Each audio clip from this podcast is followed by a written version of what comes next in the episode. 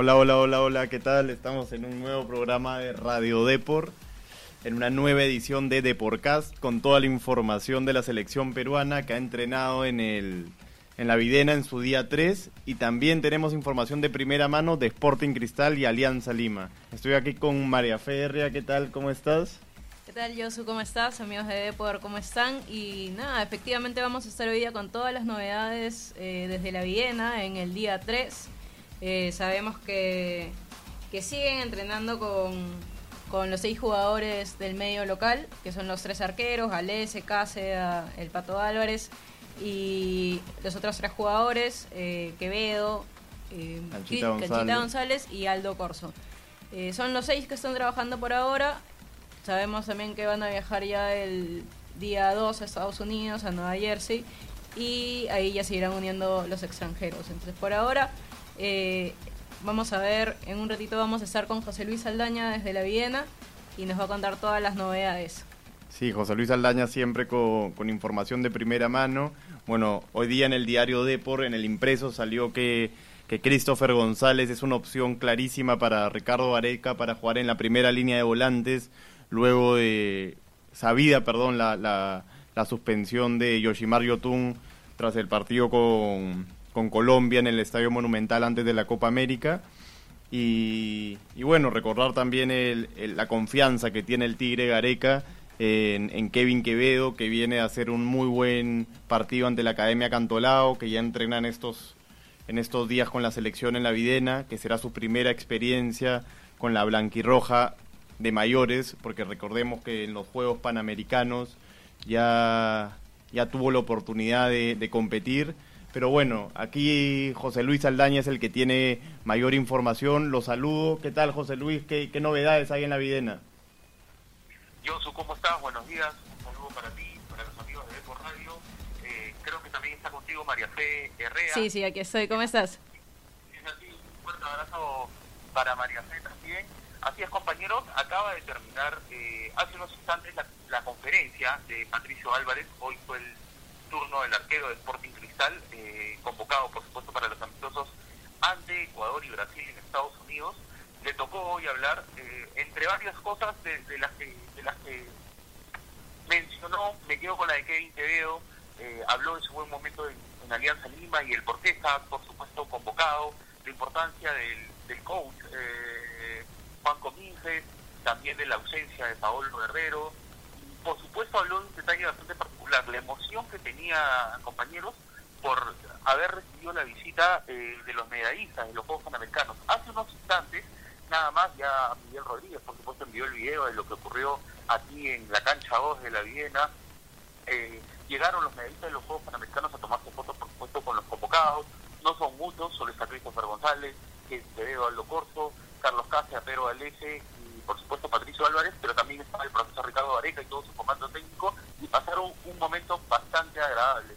Mismo Patricio Álvarez reconocía la emoción, el respeto y la admiración que tenía por cada uno de nuestros deportistas que por supuesto nos regalaron más de una medalla al país. Eso es respecto a lo que acaba de acontecer, compañeros, en, en Viena. Desde el punto de vista deportivo, por supuesto que, hay cosas para detallar.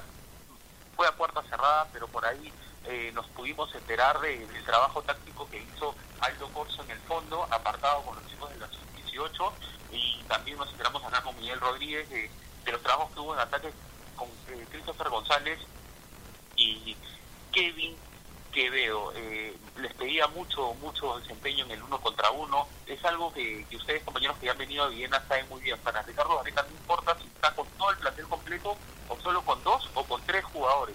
Él trata de sacarle jugo a, cada entrenamiento que hay acá en la Viena. Justamente hablábamos, este José Luis, hace un momento de, de Canchita González, ¿no? De las posibilidades que tiene de arrancar en la primera línea de volantes junto a Renato Tapia por lo que es la suspensión de Yotun. Recordemos ese, ese detalle. Y resaltábamos mucho lo que era su polifuncionalidad y las posibilidades que tenía. A partir de lo que tú has visto, ¿qué nos puedes decir? ¿Tiene esas chances de jugar? Justo hoy María fue la, portada del diario, todo lo referente al, tema de Christopher González, como bien apuntas. Eh, y hace unas semanas que tuvimos la oportunidad de conversar con él, nos decía de la importancia que él sentía que podía tener en el equipo a partir de esa polifuncionalidad. Eh, con Ricardo Gareca sabe que puede jugar de volante de primera línea, como fue con, por ejemplo, contra Venezuela, no sé si, si recordarán en el debut de la Copa América, con una línea de tres, un sistema algo inédito, porque normalmente juega Ricardo Gareca con el 4-2-3-1, de extremo por izquierda, que nos confesó que es la posición en la que él se siente más cómodo, y también partiendo detrás del punta. Apuras un poquito en función de lo que vimos ayer y hoy, particularmente creo que va a ir al costado de Renato Tapia ante Ecuador. Está convocado, es cierto, Yoshimar Yotun sí, pero tiene que cumplir la, la sanción porque fue expulsado ante Colombia. Ahora, no la va a tener sencilla Ricardo Gareca porque esta vez en la primera línea de volantes hay más opciones. Recordemos que hay las convocatorias de, Semir Bayón y los regresos de Pedro Aquino y Carlos Ascos. Eh, José Luis, también una cosa que, que me deja un poco, no sé si sorprendido, pero quizá es una buena noticia para la selección, es que, bueno, ahora, ahora mencionas al Pato Álvarez como que ha elogiado a Kevin Quevedo, ayer fue Aldo Corso, eh, está viendo un muy buen clima y una, un muy buen recibimiento para el jugador de Alianza, ¿no? ¿Qué nos puedes contar de eso? No, definitivamente si hay algo que se ha caracterizado en la selección, más allá del juego vistoso que nos tiene acostumbrado, de las remontadas épicas, de haber logrado resultados históricos en canchas en las que no se nos había permitido sonreír, eh, creo que el valor agregado de este grupo es lo que hace a veces detrás del campo, ¿no? En las concentraciones, en el buen ambiente que se vive, hemos podido compartir con ellos este, algunos algunos viajes, hemos visto acá en las concentraciones y la verdad que, que este grupo es bastante bueno. Y creo que eso es lo que permite que en momentos de dificultad, como fue ese 5 a 0 en Brasil, se sepan, eh, digamos, reconstruir de manera más rápida y sin, tan, sin tantos complejos, sin, tan, sin, tantos miedos, ¿no? Creo que, que eso se, nota también en casos como este, cuando llegan muchachos nuevos, como es el, el de Kevin Teveo, ¿no? Es más fácil que, que se acople al, al juego y, y, que vaya yendo de a poco, ¿no? Creo que, que, que el grupo este, es muy bueno para eso. Bueno, José Luis, muchas gracias por la información, siempre de primera mano, y ya nos vemos por aquí entonces. Sí, yo un fuerte abrazo para ti y para María Fe, por supuesto para los amigos de Epo Radio. No quisiera irme sin agregar un detalle respecto a Universitario. Nos vamos desde la vivienda hasta... Vamos, vamos, ayer vamos. Sobre, ayer sobre la tarde-noche, sé que están con, con, el tiempo full, les robo solo unos instantes, ayer sobre la tarde-noche salieron a la venta las entradas para el partido de sábado a las 8 de la noche ante Melgar. No es un rival sencillo para la U, no le gana desde hace unos años, ya pasaron cuatro partidos, pero con esto, con esto cierro, compañeros, a Ángel Comiso no le fue mal, no le fue mal con Melgar. En el 2013 eh, lo enfrentó un par de veces, le ganó una y empató otra, y en el 2014 empató. Está invicto Ángel David Comiso, veremos si le va bien, mantiene esa racha y se rompe la, la seguida negativa de partidos que, que la U viene con Melgar desde, desde hace un par de años, ¿no? Listo, José Luis, muchas gracias por la información y ya saben los hinchas cremas que, que ya pueden ir comprando sus entradas para el partido entonces. Un fuerte abrazo compañeros y estamos hasta la próxima. Saludos a todos los amigos de Eco Radio, por supuesto. Gracias, José Luis. Bueno, buena información de José Luis Aldaña desde la Videna.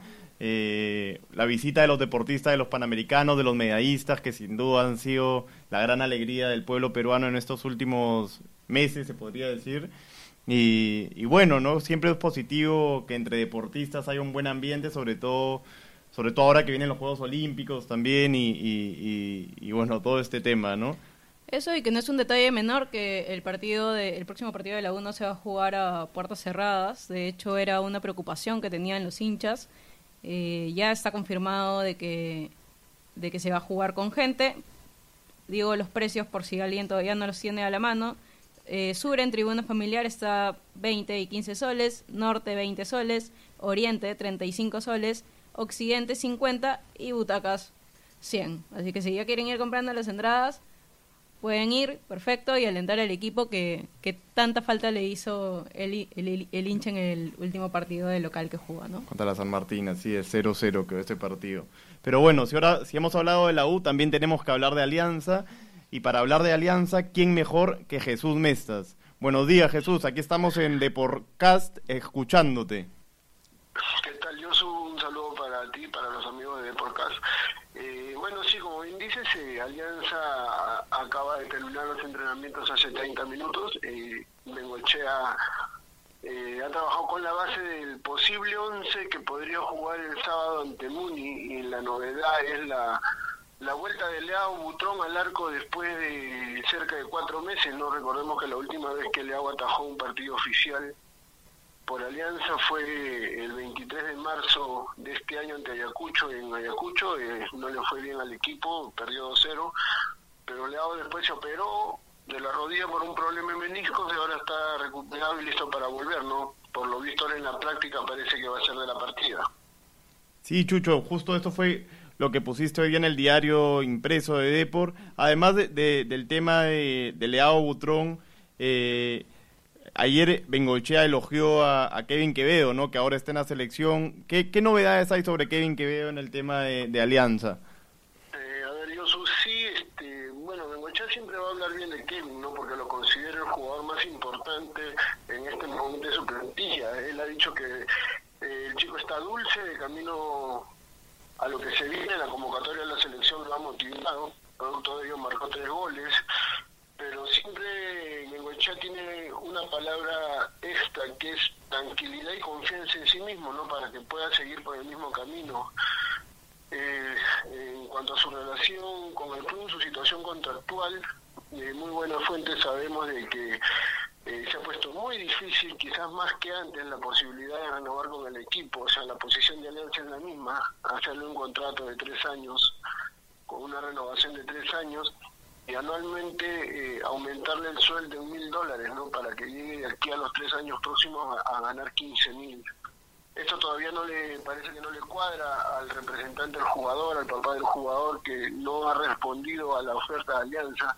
Sé que entre hoy y mañana van a volver a reunirse después de, lo, de la buena actuación que tuvo el fin de semana, a ver si por ahí Alianza llega a acercarse al, a lo que pide el jugador, pero lo veo difícil porque saben que hay un grupo de empresarios, una empresa importante que maneja jugadores, que ya le habría adelantado un dinero al, papá de Kevin para que alargue la, negociación con Alianza, para que no llegue a ningún acuerdo y a fin de año que termina su contrato pueda irse al extranjero sin problemas. Se habla mucho del mercado de la MLS y Europa, eh, habría que esperar un poco, ¿no? Pero ahora, por ahora, en este momento eh, no hay visos de solución para la renovación.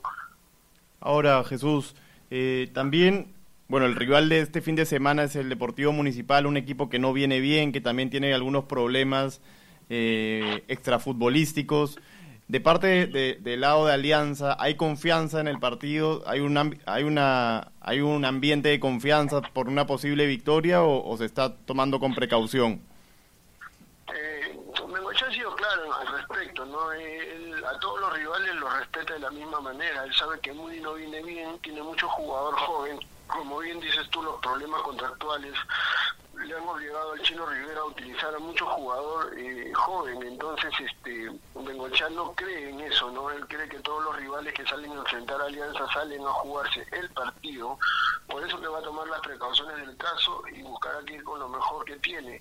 Eh, en cuanto a Muni, este por lo que he leído, por lo que sé, este, no va a haber mayores variantes en el 11.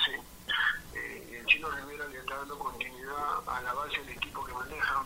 Era previsible la derrota en Huancayo, como pasó, pero jugando en la costa yo creo que las, las condiciones son igual para ambos equipos. ¿no? Yo creo que Alianza no la va a tener fácil. Listo, Jesús. Muchas gracias por, por la información de Alianza, siempre de primera mano. Te agradecemos y, y ya nos vemos por aquí en la redacción. Chao. Bueno, eh, siempre Jesús Mestas con la información de, de Alianza. El tema de Kevin Quevedo, que parece un tema de nunca acabar para los hinchas de Alianza, que seguro están un poco preocupados por, por todo lo que está sucediendo alrededor del jugador. Que bueno, más allá de lo extrafutbolístico, lo importante es que se concentre en lo que pasa dentro de la cancha, ¿no, María Fe? Sí, ya lo decía Chucho, está como que bastante complicado el tema de la renovación de Quevedo según lo que se sabe y lo que ha trascendido, lo que está pidiendo son 25 mil dólares, que digamos es un sueldo bastante elevado para lo que quiere Alianza, que son 11 mil dólares y agregar como que mil dólares cada año, ¿no? Claro. Y digamos que eso está complicando bastante la situación porque el representante, que es su papá, eh, todavía no, no, no, quiere cerrarlo y, se, y también se puede entender que de repente prefiere que se vaya como jugador libre al extranjero, cosa que es un poco polémico también, ¿no? Porque se sabe que los clubes normalmente apuestan por eh, por jugadores que, que no son libres, ¿no? Que no están en esa situación contractual. Sí, de hecho es un tema muy complicado este, y vamos a ver cómo se termina solucionando, ¿no? Al final, siendo, siendo uno peruano todos queremos que los jugadores peruanos emigren al extranjero, incluso Yotun lo dijo hace unas semanas que lo, que, que lo importante, de lo importante que sería para lo, que haya más jugadores a nivel internacional, pero bueno, siempre este, respetando los contratos y siempre de la mejor manera posible saliendo de los clubes peruanos. No vamos a ver cómo se termina desarrollando esto, pero pero bueno, es momento de cambiar un poco de tema y, pasar a, otro de los grandes del fútbol peruano, Sporting Cristal.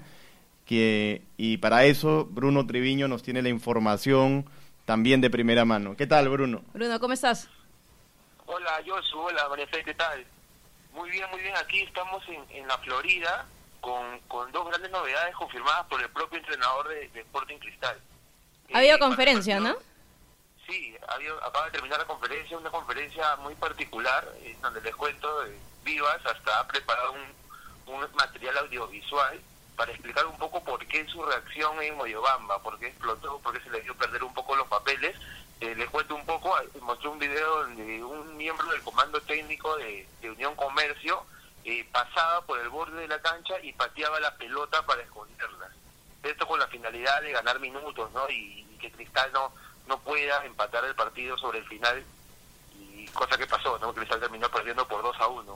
Un, Vivas que, que, explotó y, reveló varias cosas, varias dificultades que tuvo que tuvo el equipo en el, en el partido anterior, ¿no? Una de esas este dijo que no había agua, que, en Moyobamba no había agua y que aunque parezca un poco asqueroso, así, así lo dijo el propio DT, los, los jugadores tenían que ir al baño y ver palabras de él todas las porquerías que habían ahí, ¿no? Un técnico que, que un entrenador que hoy día estuvo, por así decirlo, on fire.